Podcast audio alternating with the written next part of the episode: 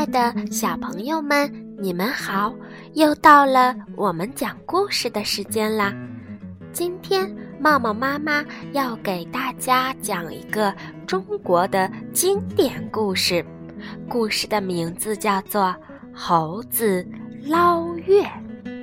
故事开始了。一天晚上。一群猴子兴高采烈地下山去玩儿，他们这里蹦蹦，那里摸摸，玩得十分开心。一只调皮的胖猴子走到一口井的旁边，探头往井里一看，哎呀，井里有一个又圆又大的月亮。胖猴子以为月亮掉到井里去了，吓得大叫起来：“不好了，不好了！月亮掉到井里了！”猴子们纷纷围了过来，看到井里的月亮，大家很怕月亮不能回到天上去，于是决定把月亮捞起来。可是。月亮在井里，井又那么深，怎么捞呢？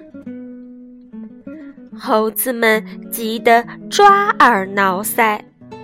一只机灵的小猴子想出个主意：小猴子让大家都爬上树，然后一个拉着另一个的脚，拉成长串，挂到水面。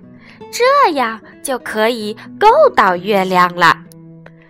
小猴子挂在最下面，急忙把手伸到水里，井水被他一搅，月亮碎成了一片一片的。小猴子不好意思地吐了吐舌头，再次慢慢地伸出手，可是刚碰到水面。月亮又碎了，在大家的责怪声中，小猴子急得都快哭了。这时候，一只老猴子不知道从哪儿找到了一个葫芦瓢，递到小猴子手里。小猴子再次钻到井里，拿着葫芦瓢对准水里的月亮一捞，嘿！真的把月亮捞到了葫芦瓢里，小猴子小心翼翼地把葫芦瓢捧了上来，猴子们可高兴了，一个个的争着要看月亮。葫芦瓢传到了最先发现井里的月亮的胖猴子手里，他开心极了。抱着葫芦瓢不肯撒手，其他的猴子可不依了，你推我挤的抢了起来。胖猴子一个不小心，葫芦瓢掉到了地上，胖猴子吓得坐在地上大哭起来。嗯嗯嗯。突然，小猴子猛地一抬头。发现月亮好好的挂在天上呢，忙指给大家看。猴子们见月亮没事儿了，又开心的玩耍起来。